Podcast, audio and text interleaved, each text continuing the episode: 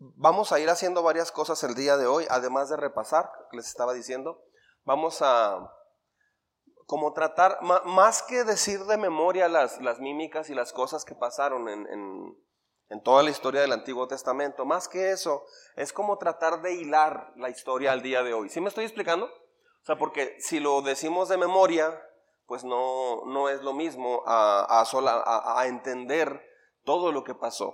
¿Sí? Entonces, vamos a orar para comenzar. ¿Qué les parece? ¿Sí?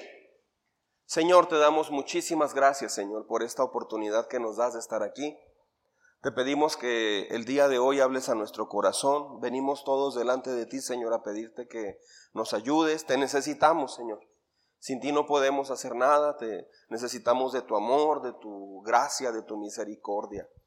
Muchas gracias, Señor, de veras. En el nombre de Jesús descansamos en ti y eh, Espíritu Santo te pedimos que tú nos guíes por favor, te lo pedimos, Señor. Te necesitamos en esta mañana. Reconocemos nuestra incapacidad de, de, tener una vida que valga la pena eh, por nosotros mismos, Señor. Solamente tú nos puedes ayudar. Yo te pido que me ayudes, Señor. Yo, yo no puedo hacer esto sin ti. Soy incapaz, no tengo la capacidad. Ayúdame, por favor, a expresar tu palabra, a enseñar tu palabra eh, de la mejor manera posible. Y ayúdanos a cada uno de nosotros a poder tener el corazón abierto, eh, nuestro espíritu listo, Señor, para poder entender lo que tú nos quieres hablar el día de hoy. En Cristo Jesús te lo pedimos, Señor. Amén. Amén. Muy bien. Ah, vamos, a, vamos a ir completando. Bueno, antes, antes que nada, haga una anotación allí en la parte principal de su hoja en la parte de enfrente, si se fija, el, devocional ah, vienen, vienen puras gráficas, puros cuadros por completar el día de hoy. ¿Sí lo ve? ¿Por qué? Porque el devocional de esta semana lo vamos a basar en dos salmos, ¿sí? Que están más o menos largos. Usted secciónelo cada día.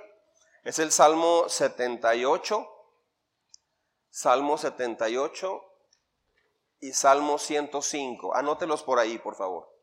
Salmo número 78, ahorita lo vamos a leer aquí de una vez. Los vamos a leer hoy, de hecho, pero es muy importante revisarlos en casa con mucho detenimiento.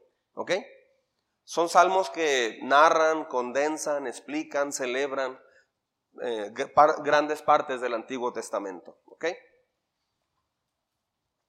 Porque se llamó Caminata por el Antiguo Testamento, esta serie. Nueve semanas. Hoy cumplimos con esta serie. Nueve semanas. Entonces, anote ahí enfrente de su devocional. Esta semana vamos a revisar el Salmo 78 y el Salmo 105, por favor. Ese léalo durante su devocional cada mañana. Y las gráficas que vienen aquí, si se fija en la última gráfica, o sea, al reverso hasta el final, puse la estructura de los libros de la Biblia del Antiguo Testamento. ¿Sí lo ven? Bueno, sería ideal, el, propósito es que memoricemos los libros. ¿Por qué? Al memorizarlos, usted va a poder encontrarlos muy fácil en la Biblia. ¿Sí? Se ve muy mal cuando, cuando una persona ya tiene tiempo en la iglesia y no sabe encontrar los libros. Mejor usa un teléfono. ¿Sí? Entonces eh, debemos de saber manejar la Biblia, el libro eh, físico. ¿Sí? Entonces allí vienen todos. Eh, si los quiere ver conmigo, ¿está, ¿está ahí donde yo estoy? está primero Pentateuco, que es arriba del lado izquierdo, que es Génesis, Éxodo, Levítico, Números y Deuteronomio. ¿Sí estamos? Y luego están abajo los libros históricos. Aquí se narra pura historia de lo que sucedió en el pueblo de Israel. Comienza en Josué y luego sigue jueces, Ruth, primero y segundo de Samuel. Muchas personas dicen primera y segunda de Samuel. No, es primero, son libros. En el Nuevo Testamento son cartas o epístolas. ¿Sabe qué son las epístolas? son esposas de las escópetas, no se crea. Las, epístolas son cartas, básicamente. Entonces, ah, históricos es primero y segundo de Samuel, primero y segundo de Reyes, primero y segundo de Crónicas, y luego Esdras, Nehemías, Esther. Y luego en medio arriba tenemos los libros de poesía o poéticos, que es lo mismo. ¿Sí? Empieza con Job y luego Salmos, Proverbios, Eclesiastés y Cantares. Ah, luego a la derecha, arriba, tenemos en nuestro librero, tenemos Isaías, que son profetas mayores, ¿verdad?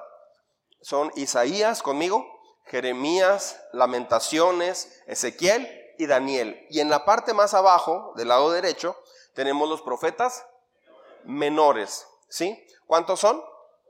Son doce. Comienza con Oseas, eh, él es de Monterrey, de una zona muy fresa. Es Oseas. Oseas, y luego está Joel, y luego Amós, Abdías, Jonás, Miqueas, Nahum, Habacuc, Sofonías, Ageo, Zacarías y Malaquías. Muy bien. Algunas personas acostumbran poner, ponerle nombres bíblicos a sus hijos. Está bien, es bonito. Sin embargo, yo quiero comentar algo. Ah, es una sugerencia y no es para criticar a quien se llame así. Algunas personas acostumbran ponerle nombre Jesús o Emanuel a alguien. Eh, está bien si así se llama usted, no hay problema, pero en realidad eh, ah, el nombre de Jesús y el nombre Emanuel son nombres muy específicos, muy importantes que le fueron otorgados a Jesucristo. ¿Sí me explico? Entonces, este, entiendo el, propósito. Tal vez tu mamá te puso, tu papá te puso Jesús por eh, eh, recordar quién es Jesucristo, o tal vez por tradición, no sé, y no hay problema que alguien se llame Jesús. Este, pero a futuro yo les recomiendo no usar el nombre Emanuel o Jesús. Repito, si alguien se llama así, ¿y por qué te llamas así? No, no, no, solamente es algo, esto tal vez inclusive es algo ya muy personal mío de David Cano Jiménez. ¿Sí estamos?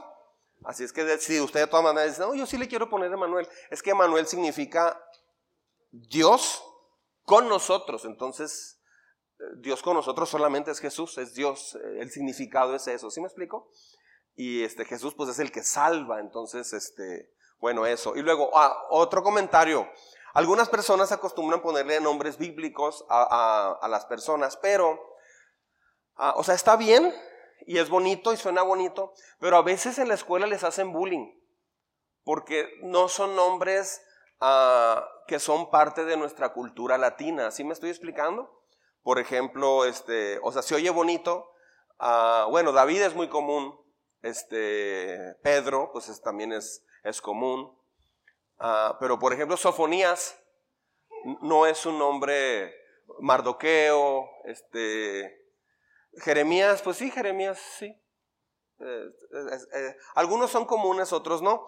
Entonces, este, o a veces le ponen el nombre de alguien. Me ha tocado conocer personas que les ponen el nombre de alguien que no es muy, no tiene muy buenos antecedentes este, bíblicos. Este, pues creo que, o sea, tenemos que analizar nada más, nada más eso, ¿no? Entonces, este, si usted va a escoger un nombre para su hijo y todo, está bien, puede ser bíblico, pero, pero este, tal vez le puede dar a su hijo otra opción, aparte de, si se puede dos nombres todavía, ¿no? Este, para que él, que él escoja, este, por ejemplo, nadie sabe, yo me llamo David Anacleto, nadie sabe eso, yo escogí David nada más, no se crea. Este, eh, entonces, solamente es un, es, un comentario, ¿sí? Entonces, eh, la idea es que esta semana usted pueda memorizar los libros del Antiguo Testamento. Eh, le va a ayudar mucho. Se ve muy bien cuando una persona sabe, sabe buscar en la Biblia. Es muy triste cuando una persona se dice un texto y tiene la Biblia y, mejor se espera ver las pantallas. Quiere decir que no está trabajando en realidad, no está haciendo su parte por conocer la escritura. ¿Cómo va a crecer esa persona? ¿Cómo? Tenemos que conocer la escritura. El propósito de este taller de caminata durante ya nueve semanas es despertar el interés porque muchos cristianos en la actualidad no les interesa leer la Biblia. Entonces es algo fundamental, fundamental para poder crecer. A partir de la serie que viene, o sea, de este domingo que es fiesta mexicana, al otro domingo, ¿sí? Vamos a eh, estar usando ya la Biblia Nueva Traducción Viviente. Sí, ya se va a empezar a usar. Eh, yo le sugiero que se compre una. La idea es tenerla allí. ¿Por qué? Porque cuando leemos juntos vamos a leer en esa versión. Es complicado cuando alguien lee en Reina Valera y luego en Nueva Traducción Viviente y luego en Nueva Versión Internacional, Biblia de las Américas. Aunque dicen lo mismo, eh, son palabras distintas. Entonces, siempre es bueno estar uniformados en ese sentido, ¿ok? ¿Quiere decir que no vamos a usar la Reina Valera, inclusive acá en algún texto que yo pongo en la pantalla? Sí, usamos varias versiones de la Biblia aquí. Usamos tres o cuatro versiones por lo menos. Pero la, que sí es bueno usar siempre, ahora vamos a cambiar de NBI a nueva traducción viviente. ¿Ok? ¿Sí estamos? ¿Por qué cambiamos de Reina Valera cuando empezamos la iglesia? ¿Por qué cambiamos a NBI? Porque la Reina Valera utiliza un idioma como el de España. Y no estamos en España, tío. Estamos en México. ¿Sí? Entonces, eh, muchas personas piensan que eso es como más espiritual o, o no sé, eh, fuera y si dijere y todo eso. Eh, más os digo yo, o sea, nadie hablamos así. Perla, hermanos, os digo hoy. No, nadie hablamos de esa manera. Entonces, por eso cambiamos a una Biblia más actual. Yo me fijé inclusive que muchas personas decían, es que no se entiende la Biblia muy bien. Pues porque es un idioma español, usa palabras este, que no, o frases que no se entienden muy comúnmente. Y el idioma va, va evolucionando, ¿sí? El idioma va cambiando eh, siempre. Hoy más con las redes sociales va evolucionando muy rápido. Hay palabras que se incorporan. Cantinflear fue una palabra que se incorporó hace 20 años en el diccionario de la Real Academia. Eh, y, antes no, mucha gente... ¿Los jóvenes saben qué es cantinflear? Eh, hay que ver unas dos películas de Cantinflas, Carlos. Cantinflas es un cómico mexicano, por si alguien no sabe. Este, y, él, y él hablaba así, ¿no? Este, decía muchas cosas y no decía nada. Entonces, eso es cantinflear, ¿sí? Ah, entonces, ah, ahora vamos a cambiar a la nueva traducción viviente, porque aunque la nueva versión internacional es una buena versión, por ejemplo, la Reina Valera, explico esto, la Reina Valera, ¿por qué estoy hablando de la Biblia? Porque caminata por el Antiguo Testamento es para motivarte a leer la Biblia, es el propósito principal, ¿no? Ah, de hecho, aprendimos todo el Antiguo Testamento en 76 mímicas. ¿Sí fueron 76? Ok. Este, entonces, la Reina Valera, por ejemplo, cuando se tradujo en el 1506, 1509, por allí, se tradujo usando 12 ah, volúmenes originales de la escritura. 12. Años después, décadas después, siglos después, perdón, eh, cuatro siglos después exactamente, este, aparece la nueva versión internacional. Pregunta, pregunta examen. ¿Tenemos más cercanía y seguridad y claridad de la Biblia ah, antes o entre más pasa el tiempo? O sea, digamos, en el año 1920 teníamos más claridad de la Biblia, o sea, más una Biblia más depurada, más actual, más, más este, cercana a lo original. En el año 1900, por ejemplo, 1500, en el año 1000, en el año 500 después de Cristo. Si me estoy yendo hasta 1500 años antes. Era la Biblia más original y ahorita ya está más, más este, ah, separada de lo original o es al revés. Conforme pasa el tiempo, llegamos más a lo original. ¿Qué piensan? Es al revés. ¿Por qué? Porque con el tiempo se van haciendo estudios, descubrimientos. Por ejemplo, en los 40, en 1940, un pastor beduino por el Mar Muerto encontró las cuevas de Qumran. Y en las cuevas de Qumran, cerca del Mar Muerto, eh, encontró que había una cueva y ahí se metió a refugiar, se refugió allí del, tiempo y allí había muchos jarrones con muchos rollos escritos que siglos atrás una comunidad eh, judaica eh, se dedicó a escribir, a escribir la, Biblia. Encontraron entonces muchas partes, muchos originales del Nuevo Testamento y del Antiguo Testamento también. Entonces, conforme pasa el tiempo, tenemos una Biblia más depurada. ¿Sí estamos? Por ejemplo, Reina Valera en el Salmo 23. Salmo 23. Jehová es mi pastor, nada me faltará. Muy bien. Por ejemplo, la palabra Jehová viene de cuatro consonantes que se le llama el tetragramatón. ¿Sí? Son cuatro letras que se podría pronunciar Yahweh. Entonces, pero en realidad los judíos nunca le llamaron Jehová ni Yahweh. Prácticamente le decían el Señor, que quiere, o sea, Adonai, que es el Señor poderosos. ¿Estamos? Solo que con el tiempo, ah, en, el hebreo, por ejemplo, eh, los que saben hebreo, automáticamente saben, aunque vean siete consonantes, ellos saben agregarle vocales allí, pero nosotros no. Entonces está la letra y tiene algunos puntitos abajo, quiere decir tal vocal, un puntito arriba es otra vocal, etc. Entonces, lo que hicieron es que alguien eh, dijo, bueno, vamos a agregarle las vocales, pero metidas en el tetragramatón. ¿Sí? Que es YW así. Ok. Entonces, de ahí salió, eh, Yahweh se convirtió en la palabra Jehová. ¿Sí me estoy explicando? Pero en realidad Jehová eh, es una palabra compuesta, por así decir, un híbrido que se hizo de una palabra eh, hebrea con vocales latinas. ¿Me estoy explicando? ¿Me está siguiendo? O, en inglés. Entonces se mezcló y salió la palabra Jehová. Entonces algunas personas defienden, inclusive por ahí alguna religión que defiende mucho la palabra Jehová. Pero en realidad, y lo digo con respeto, Jehová en realidad no existe bíblicamente. El nombre es una, una, composición literaria que se hizo de una letra.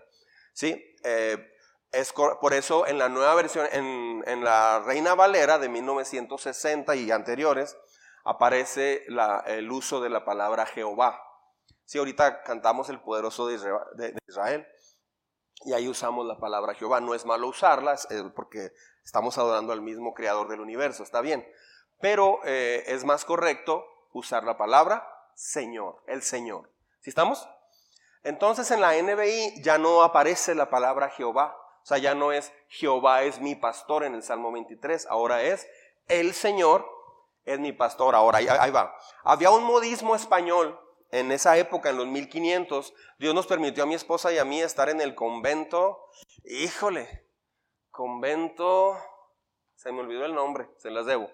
Estuvimos allí en ese lugar donde cuando fue la reforma y todo eso, allí se tradujo por primera vez se tradujo un, eh, la Biblia del oso, así se le llamó a la primera traducción, eh, que fue en realidad, eh, se hizo por dos personas muy importantes, Casiodoro de Reina y Cipriano de Valera. Por eso se le llama Reina Valera. Algunos dicen, ¿y esa reina dónde estaba? Oye, no, no, no, es Casiodoro de Reina y Cipriano de Valera. ¿Sí estamos? O sea, por eso se llama la Reina Valera. Eh, de hecho, la Reina Valera actualizada, eh, porque ya hay Reina Valera actualizada, ya no usa la palabra, algunas versiones ya no usan la palabra Jehová, ya cambiaron a Señor. ¿sí? Ah, entonces, en el Salmo 23 decía, Jehová es mi pastor, nada me faltará. Ese era como una especie de modismo, de modismo literario o poético que se usaba, pero en realidad eh, se usa faltará. Ah, él me consolará, o sea, se usaba mucho el ah, hará esto, ¿no? Entonces cuando uno lee el Salmo 23, yo lo leía siempre, decía, el Señor es mi pastor, nada me faltará. Me quedaba a mí la idea como que en un futuro, nada me iba a faltar, o sea, nada me faltará allá en el... Pero si lo leemos en el original eh, hebreo, la Biblia se, se, escribió en tres idiomas distintos, hebreo, arameo y griego. ¿Sí estamos? Entonces, Ah, aparecía en lugar, en, el original, en realidad dice, el, el Señor, no dice Jehová, el Señor es mi pastor. Y, eh, eh, este, y luego dice, nada me falta. No dice me faltará. Está hablando en presente continuo. Nada me falta hoy. Eso cambia mucho, ¿eh? Implica muchas cosas eso. Porque quiere decir que muchos, muchos cristianos dicen, no, como no, a mí sí me falta claro que me faltan cosas ahorita. Mira, nomás los tenis están rotos o no sé. Cada quien puede decir diferentes cosas. Sí me falta. Me falta esto, me faltaría mucho esto. Eh, no, sí me falta. No. Lo que dice el Salmo 23 es, si Dios es tu pastor, si el Señor es realmente tu pastor, sabes dejarte guiar por Él. Sabes dejarte guiar por el buen pastor. Y cuando el buen pastor te lleva a un pasto, comes de ese pasto. No andas renegando queriendo comer de otro pasto. Disfrutas lo que el buen pastor te da. Porque un pastor ¿qué hace? Un pastor protege. ¿Me estás siguiendo? Un pastor protege, un pastor guía, un pastor cuida, un pastor provee. Entonces cuando, cuando el rey David decía, el Señor es mi pastor, ¿qué, qué, estaba diciendo? Hay alguien que me está guiando. No me está guiando una tarjeta de crédito, no me está, llegando mis no me está guiando mis deudas, no me está guiando mis impulsos, no me está guiando mi, mi, necedad, no me está guiando mi, lujuria, no me está guiando mi hambre, no, me está guiando el Señor. Me está guiando la necesidad de, de tener una pareja. No, no me está guiando eso. Me está guiando el Señor. El Señor es mi pastor. Luego dice, nada me falta. Quiere decir que si Él es tu pastor, porque el Salmo 23, fíjese nomás lo que implica, dice, Él es mi pastor. Él es mi pastor. ¿Sabía que Dios no es pastor de todos? Dios no es pastor de todos. No todos se dejan pastorear por Dios. El Salmo 23 es un salmo maravilloso, puede agregarlo en el devocional de esta semana, porque dice, el Señor es mi pastor, nada me falta. Cuando Él te guía, nada te falta. Nada te falta. Tienes todo. Y sabes conformarte con lo que tienes, te deleitas en lo que tienes. Es diferente decir, Jehová es mi pastor, nada me faltará. ¿Sí, me explico? Entonces, eh, debido a muchas cosas así, eh, vamos a cambiar ahora de la nueva versión internacional a la nueva traducción viviente. ¿Sí? Si quiere encontrarla a muy buen precio, busque si tiene manera, eh, en Amazon están a buen precio, en Estados Unidos está en oferta.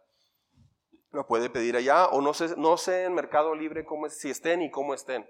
En las librerías cristianas están un poquito más, más elevados, pero este, procure comprar una en cuanto pueda. Y cómprese una Biblia, si no tiene muy, mucho presupuesto, cómprese una este, que, de un tamaño que le guste, etcétera. Si tiene manera de, comprar algo mejor, ¿me prestas tu Biblia, Esteban, por favor? Si tiene manera de comprar algo mejor, cómprese una Biblia de, eh, estudio como esta que, le estoy presentando aquí. Esteban se compró la nueva traducción viviente Diario Vivir y no, no me pagan por esto. Este, ah, esta es Biblia de estudio, o sea, aparte, eh, esta, mire, esta predica sola. Este, uh, es muy bueno cuando un joven invierte en una buena Biblia, cuando un adulto invierte en una buena Biblia. A veces traemos buenos celulares, bueno, traen buenos celulares, este, pero no se quiere invertir en una Biblia. ¿Me explico? O sea, eh, a veces se trae la mejor funda o se actualiza el teléfono en cuanto se puede, pero como que la Biblia no es lo más importante.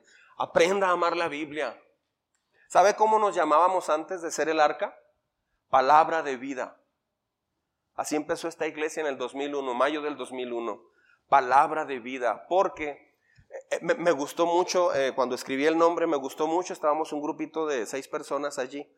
Les dije, me gusta palabra de vida. Yo les propuse ese nombre. Estábamos empezando la iglesia, éramos seis, siete personas. Les digo, porque yo por fe creo que van a ser palabras que van a salir de esta iglesia, que van a dar vida a la gente. Va a haber gente que va a venir desahuciada, con una, con una vida muy mal. Y aquí van a escuchar palabras que les va a dar vida. Entonces, esta palabra da vida. Es más, hay que regresar a palabra de vida. Este, gracias, Esteban. Entonces, es eh, la, nueva traducción viviente. No quiere decir que usted va a juzgar a alguien que trae una Biblia chiquita, sencilla y, y así. No, no. Pero procure comprar la mejor Biblia que usted pueda. Amén. No lo vaya a descontar del diezmo porque se ve mal. Es como si usted diera es como si usted me da un regalo a mí o le damos un regalo a... ¿Quién cumpleaños hoy? Levanta la mano. Esta semana, ¿quién cumpleaños? Tenemos algunos cumpleañeros, ¿sí? Es como si les diéramos un regalo y luego les damos el ticket. ¿Para, qué? Para que me regrese el dinero. Algo así sería, se, se, vería muy mal, ¿no? Este, nomás en algunos estados de la República hacen esas cosas, aquí no. Ok y no menciono el Estado. Muy bien, este, entonces está ese comentario y en 15 días, a partir de hoy, vamos a empezar una serie nueva. Le voy a llevar, vamos a, ir todos juntos a replantear nuestra vida.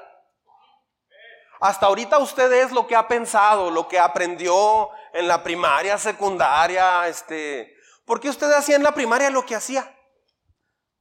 ¿Por qué se subió al carro de verduras que iba vendiendo verduras? Se subió y agarró el, burrito y se fue y lo agarró y se... ¿Por qué hizo esas cosas? Pues porque usted fue en trona o en tron, porque le gustó, hizo su vagancia, no sé. ¿Por qué hizo cosas así? ¿Por qué cada persona hizo cosas distintas en su primaria, en, su en su primatoria, en la secundaria, en la preparatoria? ¿Por qué estudió lo que estudió? ¿Por qué agarró el oficio que agarró? ¿Por qué piensa como piensa? ¿Por qué? ¿Sí me, está siguiendo? Ah, se sabe la historia, ya la he contado, pero es para los nuevos. Los que ya lo oyeron, tengan paciencia. Este, había una reunión en una casa en cerca de Navidad. Era acción de gracias, de hecho. Y se juntó la hija, la mamá y la abuelita.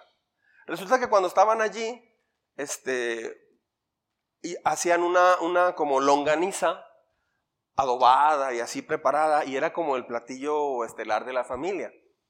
Entonces le preguntaron a la, la era una mujer recién casada, que era la hija, este, apenas el lunes se ha casado. Entonces le preguntaron, oye, qué rico te queda esto. Ah, pero, ¿por qué le cortas a los lados? O sea, ¿por qué no la haces completa? Le da más sabor, este, ¿qué? Fíjate que no sé. Mi mamá siempre le hizo así, así me enseñó. Pero ahí está mi mamá, ya me dio curiosidad. Ahí van con la mamá. Y ahí van las tías, las, petras, ahí van. Y uno que otro Pedro, ahí va. Oye, mamá, ¿ya ves que a la longaniza le cortamos este, las orillas? ¿Por qué? Buena pregunta, hija. Mira, no sé. No sé, así le he hecho toda la vida, así me lo enseñó tu abuela, pero ahí está la abuela, ahí van con la abuela. Ah, pues ya se hizo grande el asunto, ya era, ya toda la familia, ya era mucha curiosidad, ¿no? Porque era como el platillo estrella de, festejos grandes de la familia. Y le pregunta, abuela, ¿por qué le cortas a la, longaniza las orillas? Ay, mija, es que mi refri era muy chiquito y no cabía, entonces por eso yo le cortaba para poder guardarla.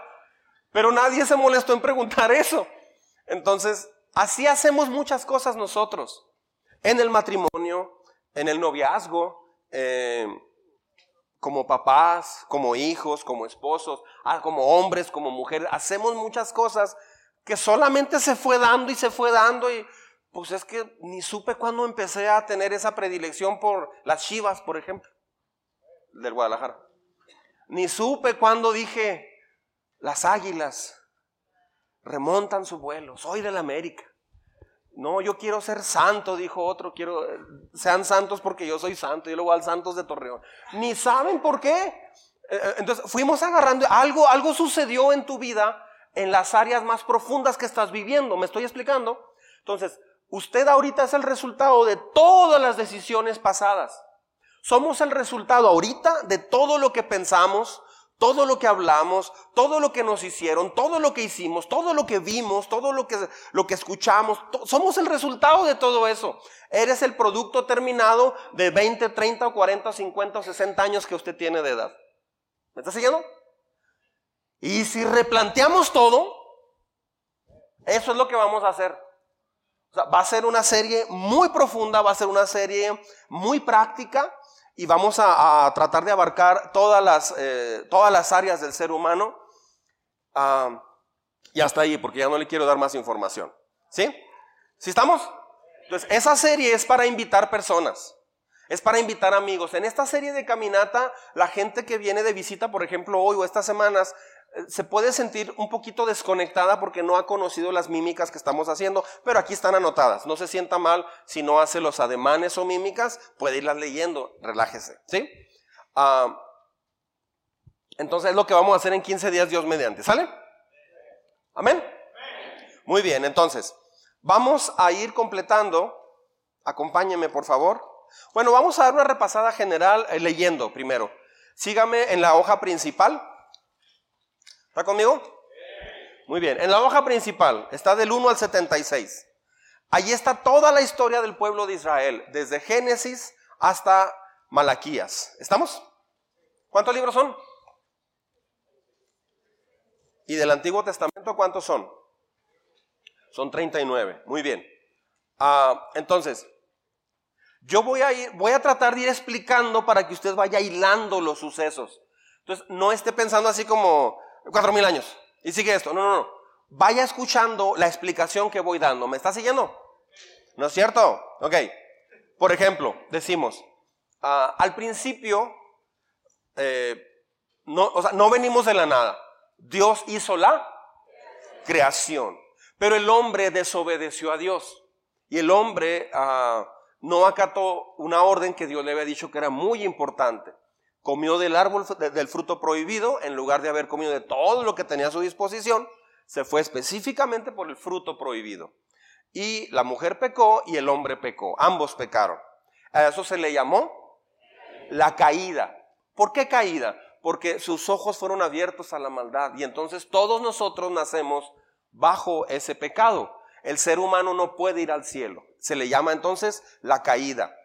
Fue tanta la maldad en la tierra que el pensamiento de todos los seres humanos era de pura maldad. Así, de pura maldad. Agarre a las 600 personas más malas de Ciudad Juárez y, a que así sea todo el mundo. O sea, era, era una cosa impresionante. Dice la Biblia que nadie tenía un pensamiento correcto. Todos los pensamientos eran depravados y de mucha maldad.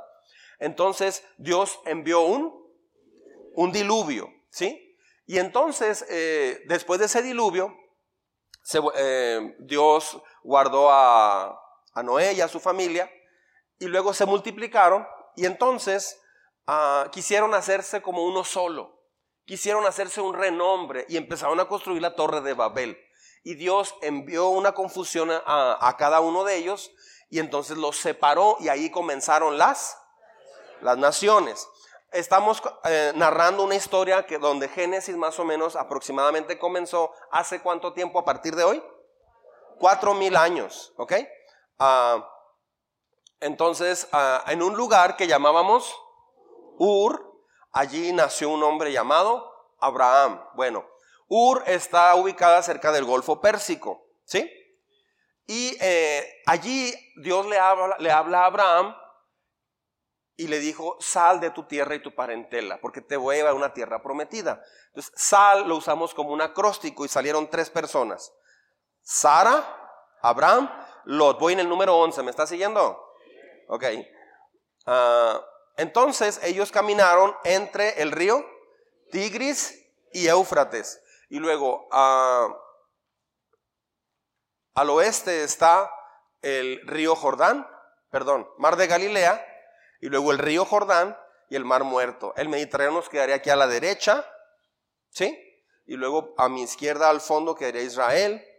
Entonces, Dios le dijo a Abraham que iba a tener un hijo, pero Abraham en una noche de copas eh, se acostó con Agar y nació un hijo, pero fuera del matrimonio, que se llamó Ismael, decimos como rechazado. Pero años después, ya en su vejez, ya en su vejez, ambos tuvieron un bebé y ese bebé se llamó Isaac. Fue el papá de dos jóvenes, de dos niños. ¿Quiénes fueron? Esaú era como, era velludo, decimos así, Esaú, y Jacob era lampiño, ¿ok? ¿Sí estamos? Muy bien. ¿Sí está, viendo la historia? Muy bien. Entonces, ah, Jacob tuvo doce hijos, que fueron posteriormente las doce tribus de Israel. Uno de esos hijos se llamó José. Muy bien. Ahora, José eh, hubo una hambruna, sus hermanos eh, por envidia, porque el papá lo quería mucho más que, más que, más que a sus otros hermanos, y le, le, compró un traje de eh, Dolce Gabbana y, le hizo una túnica de colores especial y entonces ellos por envidia lo tiraron a un pozo, luego lo sacaron y lo vendieron a un grupo de, de vendedores de esclavos y lo venden y entonces llega a Egipto por accidente, entre comillas, no fue una coincidencia, fue una diosidencia. Llegan a Egipto y entonces ahí eh, se multiplicaron, después llega toda la familia de José, es una historia que ya conocemos, y luego ahí se les llamó a los judíos eh, en Egipto y entraron a Egipto 70 personas en total, con el tiempo se multiplicaron y duraron ¿cuántos años en Egipto? 400 años, pero como los faraones fueron cambiando, ahora estaban bajo esclavitud después de 400 años. Aparece un hombre que por situaciones eh, lo adoptó la hija del faraón, mataban a los niños hebreos en esa época. Nace, nace Moisés, lo pone en el río Nilo y la hija del faraón lo ve, lo, lo, cuida y lo adopta. Entonces Moisés nace siendo hebreo como, como, como el hijo de faraón, el, el sobrino, el nieto, perdón, de faraón. Entonces aparece Moisés Y con el tiempo Moisés entiende quién es y quién es su pueblo, se da cuenta que no es hijo de la hija de Faraón, y él renuncia a ese privilegio. ¿Sí está conmigo? El año próximo, Dios mediante, vamos a tener una serie de Moisés profunda. ¿Recuerda la serie de David que vimos en el 2022? Fue una buena serie, creo yo. Esta va a ser de Moisés más profunda, va a estar buena, no se la va a perder. Casi entrando el año la vamos a dar, ¿ok? Este, y Moisés fue a Faraón, a, su abuelo, bueno, fue, fue, a Faraón y le dijo, deja ir a mi pueblo. O sea, se pasó al pueblo de, de Israel. Y Faraón le dijo, no, entonces Dios envió diez plagas para liberar a su pueblo. ¿Y la última plaga cuál fue? Fue la, de la muerte de los primogénitos, pero les mandó celebrar la Pascua. ¿Sí? Este, ¿Sí me está siguiendo? Ah, salieron entonces de Egipto finalmente y Dios hizo un milagro abriendo el mar rojo y luego cruzaron el mar rojo y el ejército egipcio que venía detrás de ellos cuando iba a la mitad se cerró el mar y murió todo el ejército egipcio. Ah, la arqueología dice, eh, muestra, eh, hay un museo nuevo en Egipto que es de los más completos del mundo. Hay muchas partes que han rescatado de esa parte del Mar Rojo, este, de un ejército egipcio muy grande. Entonces la arqueología siempre ha ido corroborando la Biblia. Muy bien. Y luego llegaron a un lugar llamado monte Sinaí. Ahí Dios les da los diez mandamientos que le llamamos la ley. ¿Sí, están conmigo hasta ahí? Luego les dijo instrucciones específicas para hacer un tabernáculo donde iban a, iba a enseñarles a tener eh, cómo, cómo aprender de Dios, cómo adorar su nombre y sobre todo cómo ofrecer sacrificios. ¿Por qué sacrificios? Porque eso ya, Dios les estaba enseñando que en un futuro eh, iba a pasar algo muy importante. Es como cuando a un niño le dicen, mira, si, recoges tu cuarto y barres, el pasillo, te compro una paleta. El niño tiene cuatro años. Ok, papá. Desde ahí le empiezas a enseñar a trabajar y le compras la paleta. Se la puedes comprar, le compras, tenga, mi hijo, 100 paletas. Pero si eres prudente, le enseñas a trabajar. Este, la niña tiene su, su juego de té. Y eso no es feminismo, ¿eh? Este, tiene su juego de té y, papi, vamos a jugar al té. Ya te ¿Quieres azúcar? Sí. No, no, azúcar no. ¿Quieres leche? Sí. ¿Quieres esto? Sí. Ya, o sea, empieza a jugar a eso. ¿Por qué? Pues porque en un futuro puede crecer, en un futuro puede terminar una carrera y puede casarse. Y puede ser que ahora Dios le dé la oportunidad de ser una ama de casa, una mamá que va a educar a su hija ahora. ¿Me, está explicando? Y el papá empieza a enseñar al, al niño pues cosas de, propias de un hombre, ¿no? Vamos a cambiar el aceite del carro, vamos a hacer esto, vamos a podar los árboles. Y el serrucho, no, hijo, a mordidas, vente. O sea, este, entonces eh, em, empieza todo ese proceso, ¿no? Bueno, Dios así les está enseñando, les está enseñando eh, a través de repetición que en un futuro iba a venir el Mesías, que era Dios mismo, a dar su vida por, por, por toda la humanidad. Ya Dios estaba diciendo y programando en el corazón del ser humano no puedes agradarme, no puede por sí mismo el hombre agradarme, no puedes guardar los diez mandamientos. ¿Y entonces para qué no los dio? Si no podemos guardarlos, ¿para qué no los dio? Para que te des cuenta que tienes un, un corazón caído, que estás en pecado. Para eso te dio ese, e, esa ley. ¿En serio así tan malo es Dios? No, no es malo. Es para que te des cuenta que no puedes por ti solo entrar al cielo. Hay una sola forma de entrar al cielo, es a través de Jesucristo. Muy bien. Entonces, les dio cómo hacer el tabernáculo y luego nombró allí en el 33 levitas y sacerdotes, er, eran personas dedicadas completamente al, templo, al servicio de Dios. Y luego eh, ellos iban a celebrar qué? Dos cosas. Sacrificios y festivales. Todos eran para recordar justo eso que iba a hacer Dios en un futuro.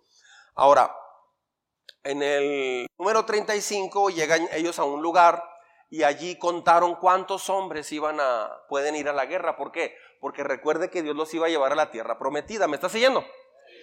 Entonces, primero en la tierra prometida ya había tribus que estaban allí, pero Dios tenía, Dios los iba a expulsar de allí. Entonces, ah, tenían que tener, saber cuántos hombres de guerra tenían. Entonces, contaron a los capaces eh, mayores de 20 años. Por eso ahí, ahí dice, contando a los capaces. Llegan a un lugar que se llama Cades Oasis y luego de ahí envían a 12 espías a ver cómo era la tierra prometida. Es cuando regresan con un, ramo de, un racimo de uvas que apenas podían entre dos personas. ¿Sí? Este, ah, pero el pueblo rechazó entrar a la tierra prometida, tuvieron miedo, no, no, confiaron en Dios y entonces el pueblo peregrinó en el desierto casi 40 años. ¿Sí? Luego los llevó a Moab, se levanta otra generación nueva, los lleva a Moab y a Moisés le da por segunda vez la ley número 41. Y luego entonces Moisés muere. Ahí entra en acción el sucesor de Moisés, que se llamó Josué. Entonces, ahora sí, después de 40 años, cruzan el Jordán. ¿Me está siguiendo? Y la primera ciudad a la que llegan es Jericó. Y Dios les dio una estrategia bien padre, bien fuera de. Todos los días se levantaban y caminaban, cargando el arca. Y luego otra vez regresaban. Iban tocando las trompetas y adorando a Dios, pero en silencio. Y ya. Y entonces los que estaban arriba de las murallas nomás veían todo eso. Pues, ¿Y estos qué traen? Y al otro día otra vez igual. Así durante seis días, pero el séptimo día dieron siete vueltas. Sí, en total fueron trece vueltas. Ah, y las murallas cayeron. Dicen los arqueólogos que es como si se hubiera abierto la tierra y se entierran completamente las murallas. Y ahí están las ruinas. Y Dios dijo que jamás iba a vivir alguien allí. Y hasta la fecha. También Dios dijo que en Sodoma y Gomorra nadie iba a habitar ahí otra vez y hasta la fecha. ¿Ok? Este, entran a Jericó. Y entonces dividen el territorio, recuerde que acá está el norte y ahí el sur, dividen el territorio en sur y en norte, y luego dividieron y asentaron las que?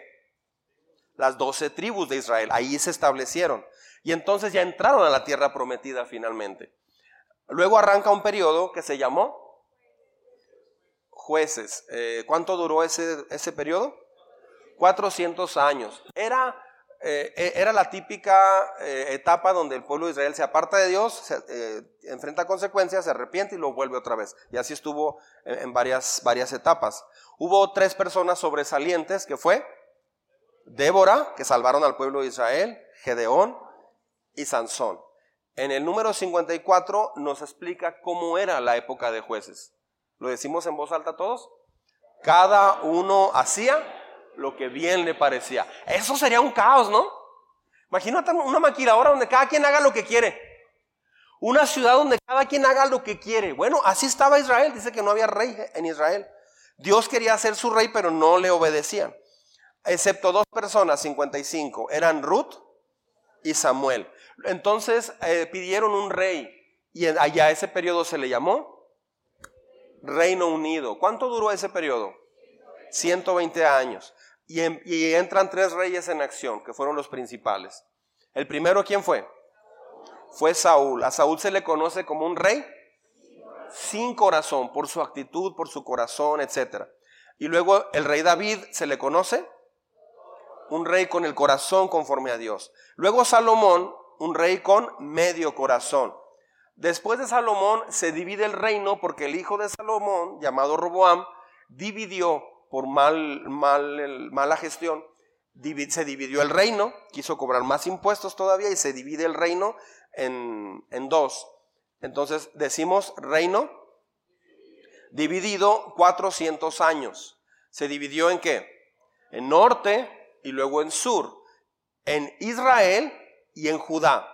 ¿Cuántos reyes hubo en Israel? ¿En Judá? ¿Cuántos buenos reyes hubo en Israel? ¿Y en Judá? Ocho, ¿sí?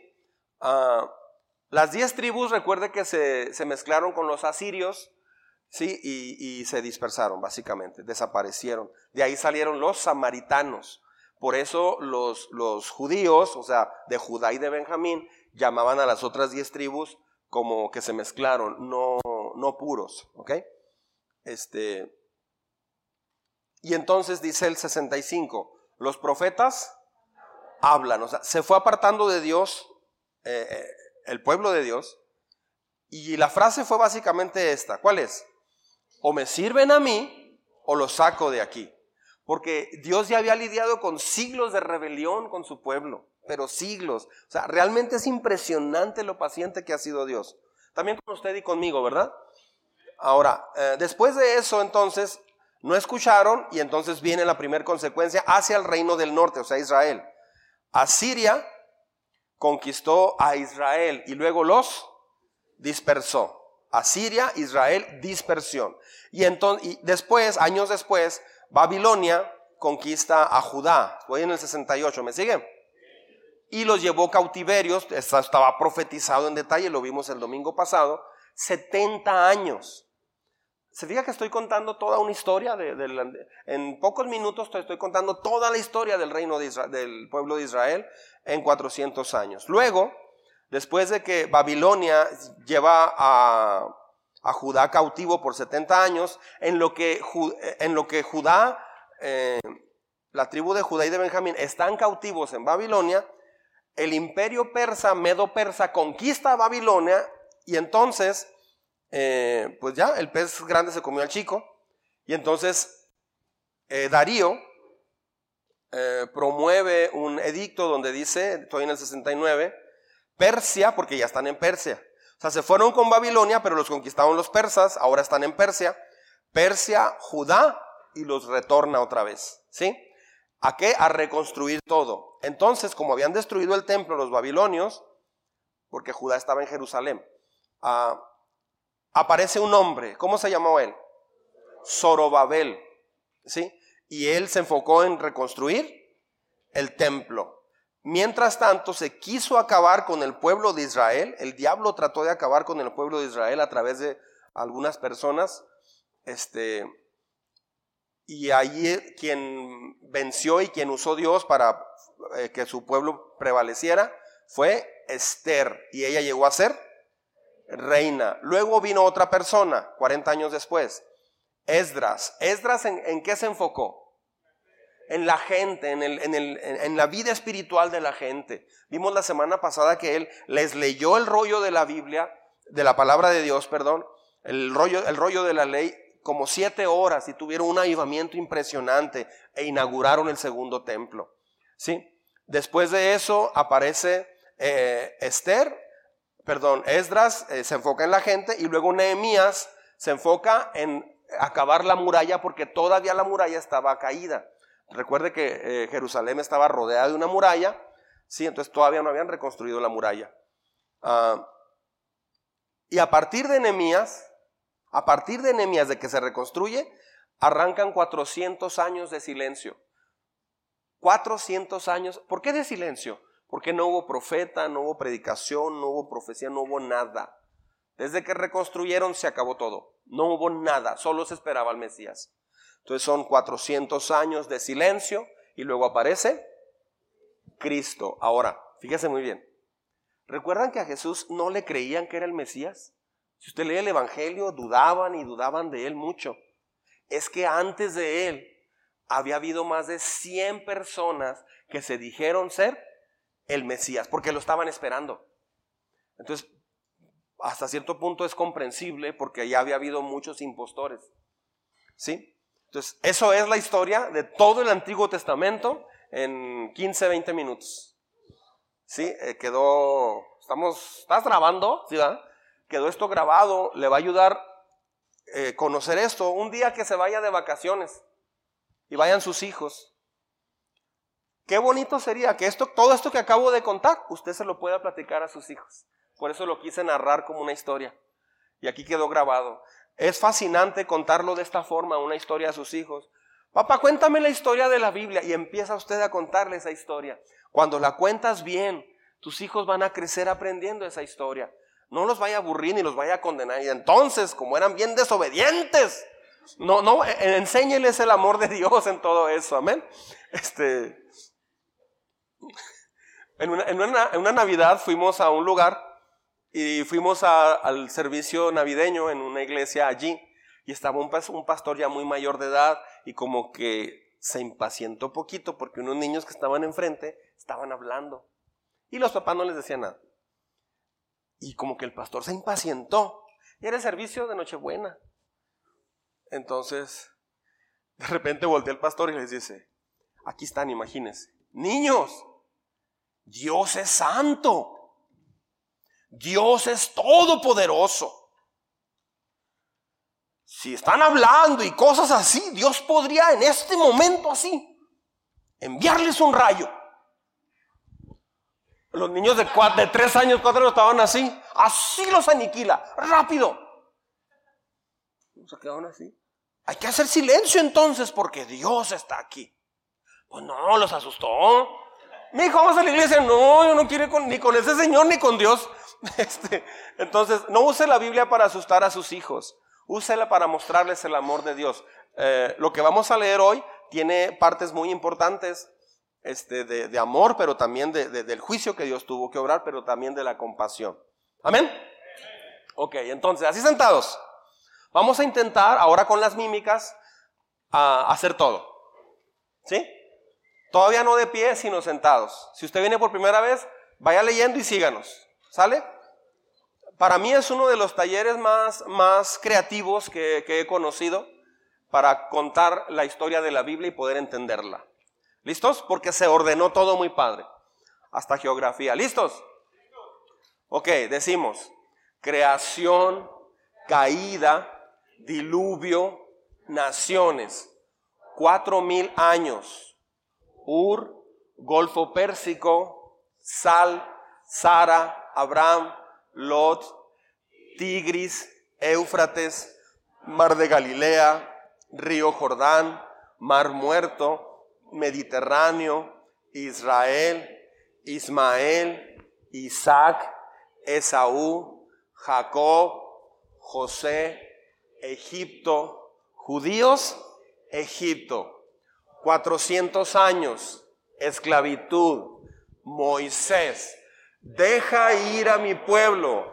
No, diez plagas, Pascua, Mar Rojo, Monte Sinaí, ley, tabernáculo, levitas y sacerdotes, sacrificios y festivales, contando a los capaces, Acades, oasis, los doce espiando, el pueblo peregrinando, muere.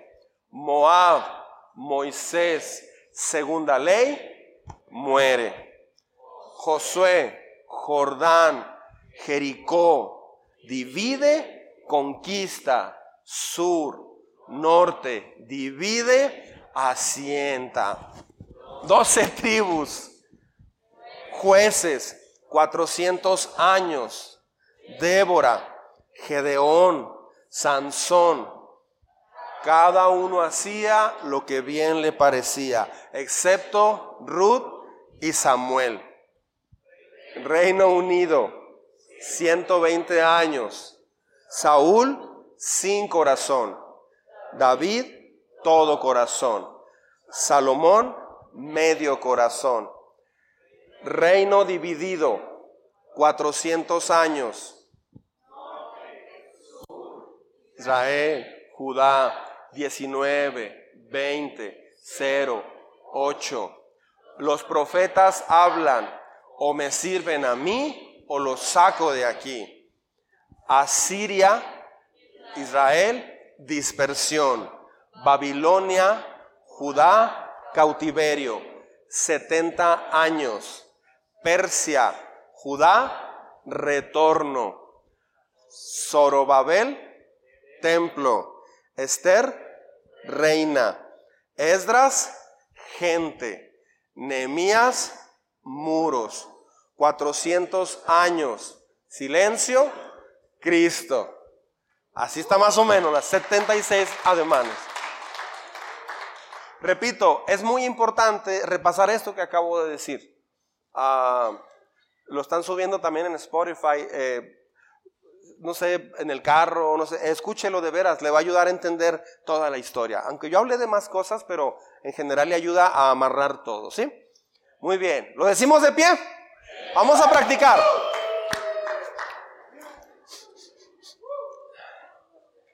Vamos a ver cómo nos va. ¿Listos? Son las últimas ocasiones que lo vamos a decir. Porque mañana en la noche viene el Señor. Los que se van a casar dicen, espérese poquito. Ok, ¿listos? Muy bien. Amigo, creación, caída, diluvio, naciones, cuatro mil años, Golfo Pérsico, Sal, Sara, Abraham, Lot, Tigris, Éufrates, Mar de Galilea, Río Jordán, Mar Muerto, Mediterráneo, Israel, Ismael, Isaac, Esaú, Jacob, José, Egipto, judíos, Egipto, 400 años, esclavitud, Moisés, deja ir a mi pueblo. No, diez plagas, Pascua, Mar Rojo, Monte Sinaí, ley, tabernáculo, levitas y sacerdotes, sacrificios y festivales, contando a los capaces, Acades, oasis, los doce espiando, el pueblo peregrinando, muere. Moab, Moisés, segunda ley, muere. Josué, Jordán, Jericó, divide, conquista, sur, norte, divide, asienta. Doce tribus, jueces, cuatrocientos años. Gedeón, Sansón, uno hacía lo que bien le parecía, excepto Ruth y Samuel. Reino Unido, 120 años, sin corazón. Salomón, David, todo corazón. Salomón, medio corazón. Reino dividido, 400 años. Reino dividido, 400 años. Norte, sur, Israel, Judá, 19, 20, 0, 8. Los profetas hablan o me sirven a mí o los saco de aquí. Asiria, Israel, dispersión. Babilonia, Judá, cautiverio. 70 años. Persia, Judá, retorno. Zorobabel, templo. gente. Nemías, muros. Cientos años. Silencio, Cristo. Ahí va, ahí va. Muy bien, ¿puede tomar asiento? Y voy a pedirle que abra conmigo su Biblia. No tenemos pantalla el día de hoy. Vaya conmigo al Salmo 78, por favor. Salmo 78. Voy a leer de corrido. Me voy a detener unas 3, 4, 5 veces, pero me voy a ir de corrido. Sígame. Salmo 78, verso 1. Vea qué impresionante esto que vamos a leer. Pueblo mío, atiende a mi enseñanza. ¿Está conmigo? Presta oído a las palabras de mi boca. Mis labios pronunciarán parábolas y evocarán misterios de antaño. Estoy leyendo NBI, ¿está bien? Ah, tres, cosas que hemos oído y conocido y que nuestros padres nos han contado. Vea qué, importante es contar a nuestros hijos. Número cuatro, verso cuatro. No las esconderemos de sus descendientes, hablaremos a la generación venidera del poder del Señor, de sus proezas y de las maravillas que ha realizado. Él promulgó un decreto para Jacob, dictó una ley para Israel, ordenó a nuestros antepasados enseñarlos a sus descendientes para que los conocieran las generaciones venideras y los hijos que habían de nacer, que a su vez los enseñaran a sus hijos. Así ellos pondrían su confianza en Dios y no se olvidarían de sus proezas, sino que cumplirían sus mandamientos Así no serían como sus antepasados, generación obstinada y rebelde, gente de corazón fluctuante, cuyo espíritu no se mantuvo fiel a Dios. La tribu de Efraín, con sus diestros arqueros, se puso en fuga el día de la batalla. No cumplieron con el pacto de Dios, sino que se negaron a seguir sus enseñanzas. Echaron al olvido sus proezas, o sea, las proezas de Dios, las maravillas que les había mostrado, los milagros que hizo a la vista de sus padres. En la tierra de Egipto, en la región de Zoán, partió el mar en dos para que ellos lo cruzaran, mientras mantenía las aguas firmes como un muro. De día los guió con una nube y toda la noche con luz de fuego. En el desierto partió en dos las rocas y les dio a beber torrentes de aguas hizo que brotaran arroyos de la peña y que las aguas fluyeran como ríos. Pero ellos volvieron a pecar contra él. En el desierto se rebelaron contra el Altísimo. Con toda intención pusieron a Dios a prueba y le exigieron comida a su antojo. Murmuraron contra Dios y aún dijeron, ¿podrá Dios tendernos una mesa en el desierto? Cuando golpeó la roca, el agua brotó en torrentes pero ¿podrá también darnos de comer? ¿Podrá proveerle carne a su pueblo? Cuando el Señor oyó esto, se puso muy furioso, se enojó, se encendió contra Jacob, su ira ardió contra Israel. Cuando dice contra Jacob se refiere a, la descendencia, ¿ok? Porque no confiaron en Dios, ni creyeron que Él los salvaría. Ese fue el problema. Subraya el verso 22 ahí en su Biblia porque no confiaron en Dios ni creyeron que Él los salvaría. Desde lo alto dio una orden a las nubes y se abrieron las puertas de los cielos. Hizo que les lloviera maná para que comieran pan del cielo, les dio a comer. Todos ellos comieron pan de ángeles. Dios les envió comida hasta saciarlos. Desató desde el cielo el viento solano y con su poder levantó el viento del sur cual lluvia de polvo hizo que les lloviera carne, nubes de pájaros como la arena del mar. Los hizo caer en medio de su campamento y en los alrededores de sus tiendas. Comieron y se hartaron, pues Dios les cumplió su capricho. Pero el capricho no les duró mucho, aún tenían comida en la boca cuando el enojo de Dios vino sobre ellos. Dio muerte a sus hombres más robustos Aquí es donde estamos que el pueblo peregrinando muere. Abatió a la flor y nata de Israel. A pesar de todo, siguieron pecando y no creyeron en sus maravillas. Por tanto, Dios hizo que sus días se esfumaran como un suspiro, que sus años acabaran en medio del terror. Si Dios los castigaba, entonces lo buscaban y con ansia se volvían de nuevo a Él. Se acordaban de que Dios era su roca de que el Dios altísimo era su redentor, pero entonces lo halagaban con la boca y le mentían con la lengua. No fue su corazón sincero para con Dios, no fueron fieles a su pacto. Sin embargo, Él les tuvo compasión, les perdonó su maldad y no los destruyó. Subraya ese texto, por favor. Una y otra vez contuvo su enojo y no se dejó llevar del todo por la ira se acordó de que eran simples mortales, un efímero suspiro que jamás regresa. ¿Cuántas veces se rebelaron contra, él en el desierto y lo entristecieron en los páramos? Una y otra vez ponían a Dios a prueba, provocaban al Santo de Israel.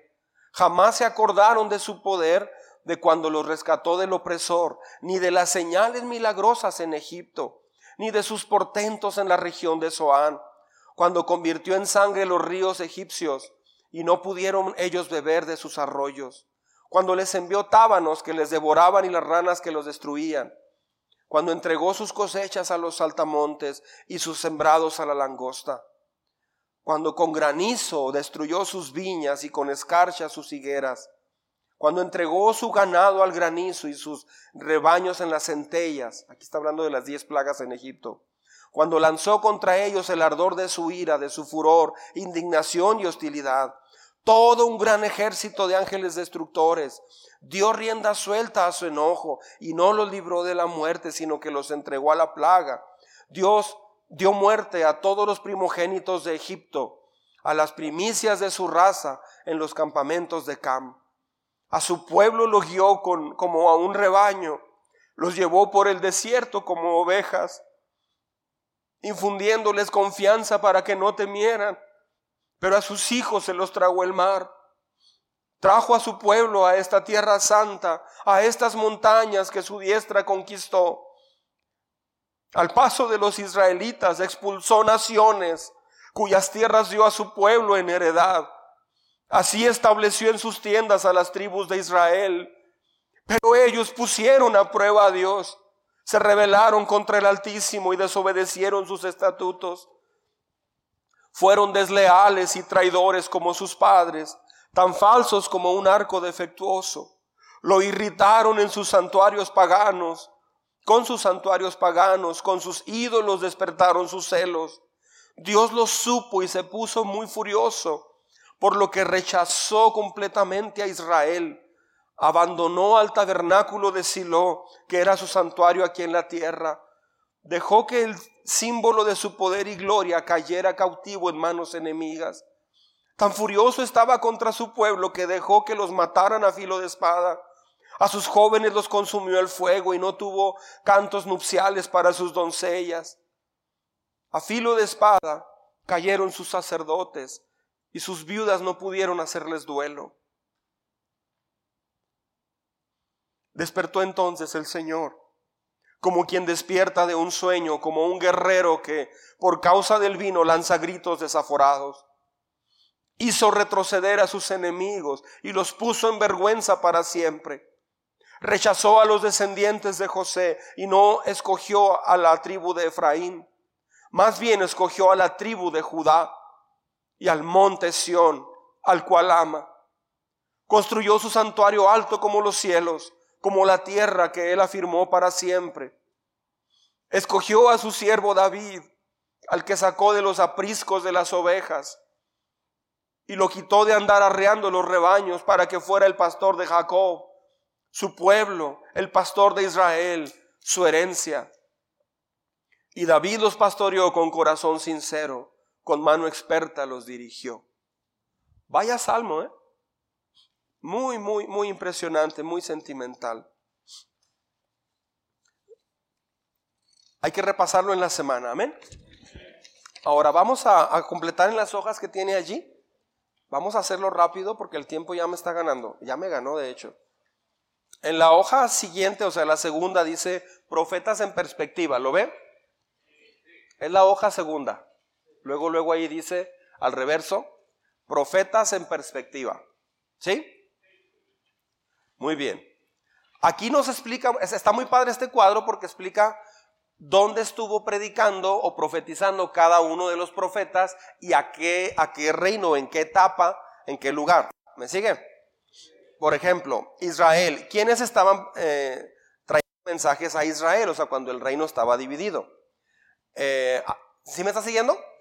¿Sí ve el cuadrito donde dice Israel? Abajito escribimos dos nombres, Oseas y Amós. Oseas y Amós. Ellos estaban profetizando a Israel. ¿Sí? Cuando los asirios los conquistaron, recuerda, Asiria, Israel, dispersión. En esa etapa donde los asirios los habían conquistado, eh, o sea, allá a la derecha de Israel, ¿sí? Es Naum, con H, N-A-H-U-M, Naum y Jonás. Mientras tanto, se fija que está una, una llave del lado izquierdo, o sea, arriba está el reino del norte, y luego a mero arriba dice eh, preexilio, ¿sí lo ven? O sea, hablaron antes de ser conquistados, y luego sigue exilio, o sea, ya cuando estuvieron este, exiliados de Israel, de la tierra de Jerusalén y post-exilio. Muy bien. Entonces, cuando usted escuche, son los profetas post-exilio, eh, eh, del post-exilio, se refiere a esa, a esa etapa, después de ser exiliados. ¿Me está siguiendo? Aquí es pura clase de seminario ahorita.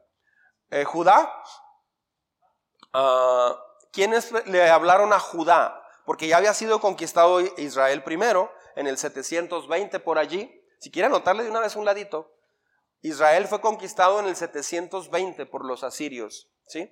Y Judá fue conquistado en el 586 por los babilonios. ¿Recuerda? Babilonia, Judá, cautiverio. ¿Sí? Entonces Judá, escribimos abajito los profetas que le hablaron a Judá antes de ser conquistado. O sea, preexilio. ¿Me, me, sigue? Es Abacuc, con H, Abacuc, Abacuc, háblale a tu hermano Sofonías que deje de lamentarse y se venga para acá. Habacuc y luego Isaías. You know Isaías? Isaías fue quien profetizó la venida del Mesías y cómo iba a morir crucificado. Estamos completando el cuadro de Judá, que es Habacuc, Isaías, Jeremías, Jeremías, y luego Joel, ¿sí? Miqueas, Miqueas, Sofonías y Lamentaciones.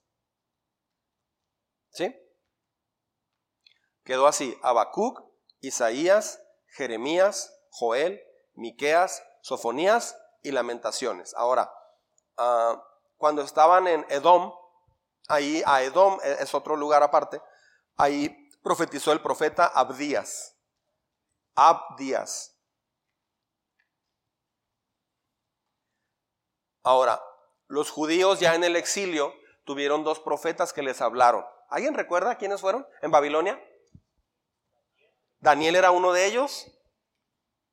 Habla del valle de los huesos secos. Ezequiel. Es Ezequiel y Daniel. Ellos le hablaron al pueblo de Israel cuando estaban en Babilonia. Ezequiel y Daniel. Y luego, ya los judíos que fueron regresando a reconstruir y todo, los judíos en Jerusalén de regreso, ¿sí me sigue? Hubo tres, tres profetas. Ageo, Zacarías y Malaquías. Si usted confunde los nombres, se ha confundido la calle Vicente Guerrero con Vicente Fernández, o, confunde palabras como Dairy Queen con Daiquiri, este, o confunde la palabra eh, t-shirt con Chester. si usted batalla con eso, este, ah, esto le va a ayudar mucho, ¿sí? Este, Malaquías, no vaya a decir Malanquis, ¿ok? Es Malaquías. Ahora, pasamos a la siguiente hoja, una que dice palabras claves, segunda de Reyes. Palabras claves, segunda de Reyes, Esther. ¿Sí lo ve? Palabras claves de Segundo de Reyes y Esther. ¿Sí? Muy bien. Casi se lo voy a decir. Ese examen al libro abierto aquí por el tiempo. Ah, una palabra clave en Segunda de Reyes fue cautiverio. Anótele allí. Segundo de Reyes, palabra clave, cautiverio. ¿Sí? En segundo de Crónicas es como una editorial, escríbale así, editorial sobre Judá. Completando segundo de Crónicas es una editorial sobre Judá. Y luego Esdras, eh, le, escribimos templo-gente, porque ahí se empezaron a reunir ya. Templo-gente. Nemías, ¿en qué se enfocó? Muros, escríbale ahí, muros. ¿Y Esther? ¿Quién fue Esther? ¿De dónde? De Persia, reina de Persia. Ahora sí, ¿cómo los, cómo los amarramos? Por ejemplo, el cautiverio, acá del lado derecho están los puntos, ¿sí lo ve? ¿Dónde fue el cautiverio? Acá a la derecha están las respuestas. Babilonia, entonces ponemos en cautiverio número 4. ¿Sí me está siguiendo? En segundo de Crónicas fue editorial sobre Judá. El 5, perspectiva divina de Judá. Y luego Esdras, templo gente, ¿qué número ponemos ahí? El 2 porque fue el retorno, ¿verdad? De Zorobabel y Esdras. Nehemías, ¿por qué el 3? Porque Nehemías reconstruyó los muros. Y luego Esther, pues queda el 1. ¿Sí estamos? No, no, no, puro filoso aquí. Vamos a la otra hoja donde dice palabras claves de primer libro de Samuel. Palabras claves de primer de Samuel Reyes. ¿Sí lo ve? Muy bien. En primer libro de Samuel se habla del rey Saúl. Fue el primer rey. Era conocido como sin corazón. Segundo libro de Samuel se habla del rey David. En primer libro de Reyes se habla de Salomón. ¿Sí? Y fíjese, el primer libro de Crónicas es, ah, o sea, cada rey tenía un cronista, ¿sí sabía? Tenía alguien que escribía todo lo que acontecía. Todo eso se plasmó entonces en la Biblia, es fascinante. Eh, primer libro de Crónicas, entonces ahí escribimos editorial sobre David. Si usted quiere conocer en detalle el rey David, en primer libro de Crónicas ahí va a conocer mucho de él. Es fascinante. También en Samuel. Ahora, ¿cómo quedan los números? Por ejemplo, Saúl, el 3, porque Samuel, el profeta Samuel, ungió a Saúl como primer rey. ¿Sale? Y luego David, pues fue el reinado de David, número 2. Primer libro de Reyes, Salomón, ¿cómo lo relacionamos? Eh, ¿Qué, dice el 4? Rey con mil esposas. O sea, yo creo que hubo días en que celebraba cinco cumpleaños. Qué, impresionante, ¿verdad? Salomón se, desvió. Ah, primer libro de Crónicas, editorial sobre David, pues nos queda el número uno, ¿verdad? ¿Sí estamos? Ahora, vamos a otra hoja que dice palabras claves. ¿Sí la ve? Palabras claves de los libros poéticos. ¿Sí? ¿Me está siguiendo? Palabras claves de los libros poéticos. Job, la palabra clave es soberanía. O sea que a pesar de las circunstancias, Dios está en control y Dios reina. Amén. Salmos, adoración. Salmos te enseña adoración. Ahorita el salmo que leímos es un, es un momento de adoración. Adoras lo que Dios hizo. Celebras a Dios. Proverbios, sabiduría. Proverbios, sabiduría. Eclesiastés, ¿qué palabra se les ocurre? Hay una frase típica de Eclesiastés.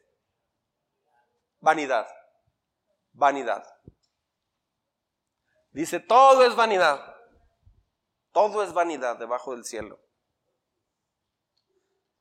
¿Alguien recuerda cómo cierra Eclesiastés? El fin de todo discurso es este. Teme al Señor y apártate del mal. Así termina Eclesiastes. Lo escribe Salomón, por cierto. Y luego Cantares habla del amor conyugal. Amor conyugal. Viene una hoja casi al final que dice aplicación 2. ¿Sí la ve? Aplicación 2, el principio de la enseñanza prueba. ¿Estamos? Esto usted hágalo en casa. O sea, ¿qué es lo que le habló Dios a usted en esta caminata bíblica? Use uno de los días de devocional. Repito, vamos a leer el Salmo 78 y el 105, ¿verdad? Uh, úselos, por favor, para tener una remembranza de mucho de lo que pasó, de lo que ha pasado en su vida también, y, complete esta hoja en un momento eh, muy, muy, muy íntimo con Dios. Amén. Vamos a leer donde dice siete beneficios de leer la Biblia. ¿Sí lo ven? ¿Sí lo ve? Siete beneficios de leer la Biblia. Hay muchos más, pero aquí mencionamos siete. Número uno, la Biblia nos guarda de pecado. Amén. O sea, para enfrentar la tentación, si usted tiene muchas tentaciones actualmente, ya está viniendo a la iglesia, ya entregó su vida a Jesús, pero batalla con tentaciones, te falta leer Biblia. Más tentaciones, te está faltando Biblia. Mucha tentación, te falta mucha Biblia te sientes como que te desconectas poquito de repente el jueves en la noche o viernes, pero sí leí Biblia, sí, pero tal vez leíste Biblia por leerla, realmente no te habló Dios. Son dos cosas muy distintas. Leer la Biblia y que Dios te hable son dos cosas muy distintas. Asegúrese que al leer la Biblia Dios le hable y usted entiende y habla con Dios también usted. Número dos, la Biblia nos fortalece. A pesar de lo que suceda, de malas noticias, de cualquier cosa, la Biblia te fortalece de una manera increíble. Es eh, la fuente de mayor fortaleza para el cristiano.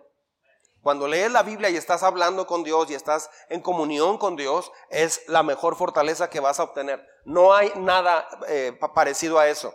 ¿Sabe cómo se fortaleció Jesús cuando estuvo aquí en la tierra? Jesucristo, de esta forma. ¿Por qué nosotros no lo habríamos de hacer? Si Jesús tuvo que hacerlo así, para hacer su ministerio en la tierra, ¿quién somos nosotros para no hacer eso? O sea, si Él lo hizo, Él nos vino a marcar el camino. Necesitamos hacerlo. Número tres, la Biblia nos guía. La Biblia nos guía. Levante la mano quien ha tomado decisiones equivocadas en su vida. Todos. La Biblia nos guía. Ah, la Biblia nos da gozo. You know gozo? Gozo no quiere decir estar riéndote siempre. es que chocaron el carro bien padre. No, o sea, eh, eh, eso no es que, pues que me van despidiendo del trabajo, oye tú. Y me ridiculizaron bien feo, no me van a dar ni aguinaldo ni sueldo. Va a tener que entrar una demanda y, ay no, pero tengo un gozo bien padre. No, gozo no es eso. Gozo no es este, estarte riendo siempre. Gozo es que sabes que Dios está en control y enfrentas un problema en confianza con Dios. Amén. Muy bien. La Biblia nos enseña a ser sabios. La Biblia nos enseña a ser sabios. ¿Sabe cuál es la más grande necesidad de los adolescentes? Aprender a ser sabios. ¿De dónde lo están aprendiendo? De las redes sociales. O sea, están aprendiendo una sabiduría de redes sociales. Bueno, sabiduría entre comillas. están aprendiendo los principios de vida de las redes sociales. Este, entonces, los adultos, ¿sabe cuál es la mayor necesidad de los adultos? Sabiduría para tomar buenas decisiones. Entonces, la Biblia te hace sabio. ¿Sí? Número 6. La Biblia nos guarda de caer. Y ese es el perfecto enunciado. Escúchame con mucho cuidado. Para iniciar la serie en 15 días. Porque hay muchos cristianos, hay jóvenes y adultos cristianos que están muy enfocados, están muy enfocados en, ah, o sea, se sienten culpables muy seguido por su vida cristiana. Se sienten muy culpables por lo que no están haciendo. Pues eso lo vamos a ver en detalle. Ah, la Biblia nos vuelve a Dios. La Biblia nos vuelve a Dios. Sígame todo mundo al número 6 otra vez. Todo mundo. Nadie se me distraiga, por favor. Hay cristianos que no entienden que la Biblia cristiana no consiste en no caer. Y ellos están pensando vivir un cristianismo perfecto. No hay tal cosa. Lo vamos a ver en esta serie muy en detalle. Muchos cristianos entonces viven en culpabilidad por lo que hacen, por lo que dicen, por lo que piensan. Fallaron a Dios y de ahí no salen y no, no alcanzan a escuchar la manera en que Dios los levante otra vez. No pueden ese proceso. Es más, lo escuchan, pero no lo logran hacer. Batallan mucho en eso. Eso lo vamos a ver en, detalle en esta serie. Y la Biblia te vuelve a Dios, y como, como, como ya lo dijimos. Amén. Pues esto fue caminata bíblica por el Antiguo Testamento. Nueve semanas. ¿Por qué no terminamos haciendo un último repaso y hacemos una oración final? ¿Qué les parece? ¿Está de acuerdo? ¿Listos? Póngase de pie, por favor, vamos a practicar. Muy bien. Al tapete, un brinquito, una, dos, tres, el tapete. Ok, el tapete es el, mapa que metemos debajo. No, diga, pues esto es que traen. Está, bien raro este lugar. Repito, si usted vino por, primera vez hoy, no somos esto, ¿eh? Es que fue una serie muy, muy específica, muy detallada, pero muy buena. Es una muy buena serie. No porque yo, la yo no hice esta serie, ¿eh? esto la hizo un ministerio internacional. Muy, muy buena serie. Muy bien. Uh, ayúdenme a estar orando para ver si podemos el próximo año dar caminata bíblica por el Nuevo Testamento. Finalmente. Sí, Bruno me reprocha, ya van tres reproches que me da. Oiga, desde que llegué lo está dando y nunca lo ha dado, ¿verdad? Sí, sí, cierto, sí, cierto. A ver si el año próximo. Tendría yo que ir a Sevilla, España, hermano, a tomar la, la, la, no se crea. No, se puede tomar por Zoom. Ok. ¿Sí estamos? ¿O quiénes quieren ir conmigo a España a tomar este curso? Ok. ¿Están listos? Creación. ¿Listos? Ok. Creación. Ah, tiempo. Ah, bueno, pero no vino Daniel. Bueno, como, como no vino, vamos a hacerlo. Daniel, Daniel, you know what I mean?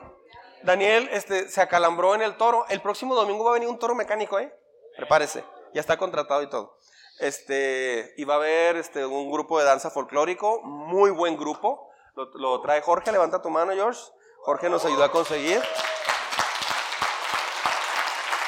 Jorge, Jorge estuvo en danza folclórica, eh, tenía un nivel buenísimo, los llevaron a una gira por Europa. ¿15 días o cuántos fueron? ¿Un mes por Europa? Dos meses, ya nomás. Pobrecitos, cómo sufrieron. Este, entonces va, a venir un grupo este, y va a haber toro mecánico al final y todo eso. Va a estar bueno el próximo domingo. Vamos a pasar bien. ¿Sí? Este, muy bien. Ah, entonces Daniel, eh, hicimos una despedida de soltero y, fue Daniel y se acalambró. Así, así. Entonces hicimos una nueva caminata. Creación, los hombres. Creación, caída, calambre. ok. Entonces cuando vea a Daniel, dígale así, creación, caída, calambre. Ok. Se vale, hágale poquito bullying. Es bullying bíblico porque es domingo. Muy bien, ¿listos? Ahí va. Creación, caída, diluvio, naciones, cuatro mil años, Ur, Golfo Pérsico, Sal, Sara, Abraham, Lot, Tigris, Éufrates, Mar de Galilea, Río Jordán, Mar Muerto, Mediterráneo, Israel, Ismael, Isaac, Esaú, Jacob, José, Egipto, judíos Egipto. 400 años, esclavitud. Moisés, deja ir a mi pueblo. No.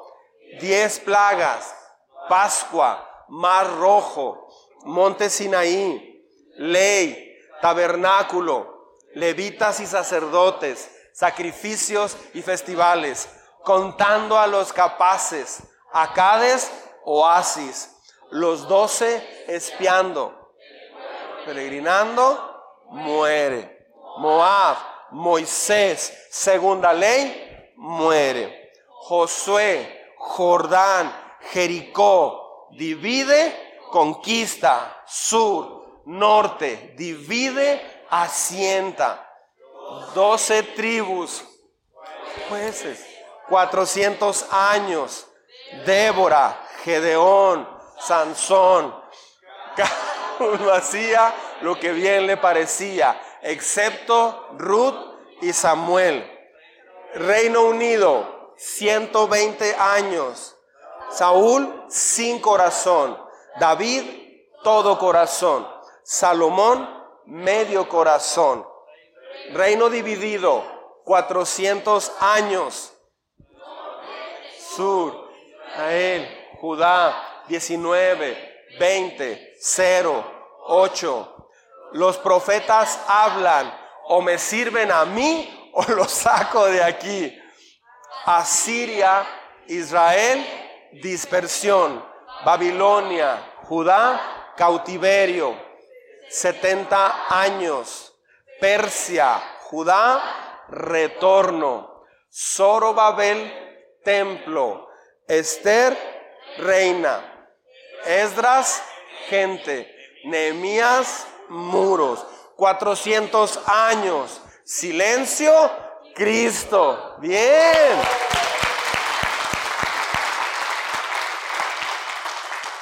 Vamos a hacer una última.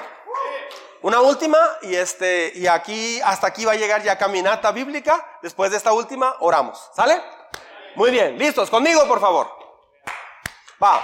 Creación, caída, diluvio, naciones, cuatro mil años, Ur, Golfo Pérsico, Sal, Sara, Abraham, Lot, Tigris, Éufrates, Mar de Galilea, Río Jordán, Mar Muerto, Mediterráneo, Israel, Ismael, Isaac, Esaú, Jacob, José, Egipto, judíos, Egipto.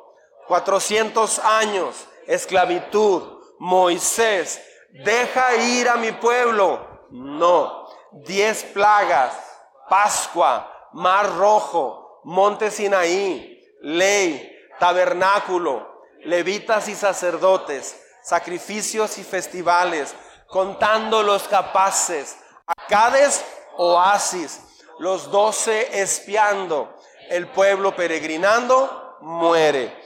Moab, Moisés, segunda ley, muere. Josué, Jordán, Jericó, divide, conquista. Sur, norte, divide, asienta. Doce tribus, jueces, cuatrocientos años. Débora, Gedeón, Sansón. Cada uno hacía lo que bien le parecía, excepto Ruth y Samuel. Reino unido, 120 años. Saúl, sin corazón. David, todo corazón. Salomón, medio corazón. Reino dividido, 400 años. Norte, sur, Israel, Judá, 19, 20, 0, 8. Los profetas hablan o me sirven a mí o los saco de aquí. Asiria, Israel, dispersión. Babilonia, Judá, cautiverio. 70 años. Persia, Judá, retorno. Zorobabel, templo. Esther, reina. Esdras, gente. Nehemías, muros. 400 años, silencio. Cristo Jesús.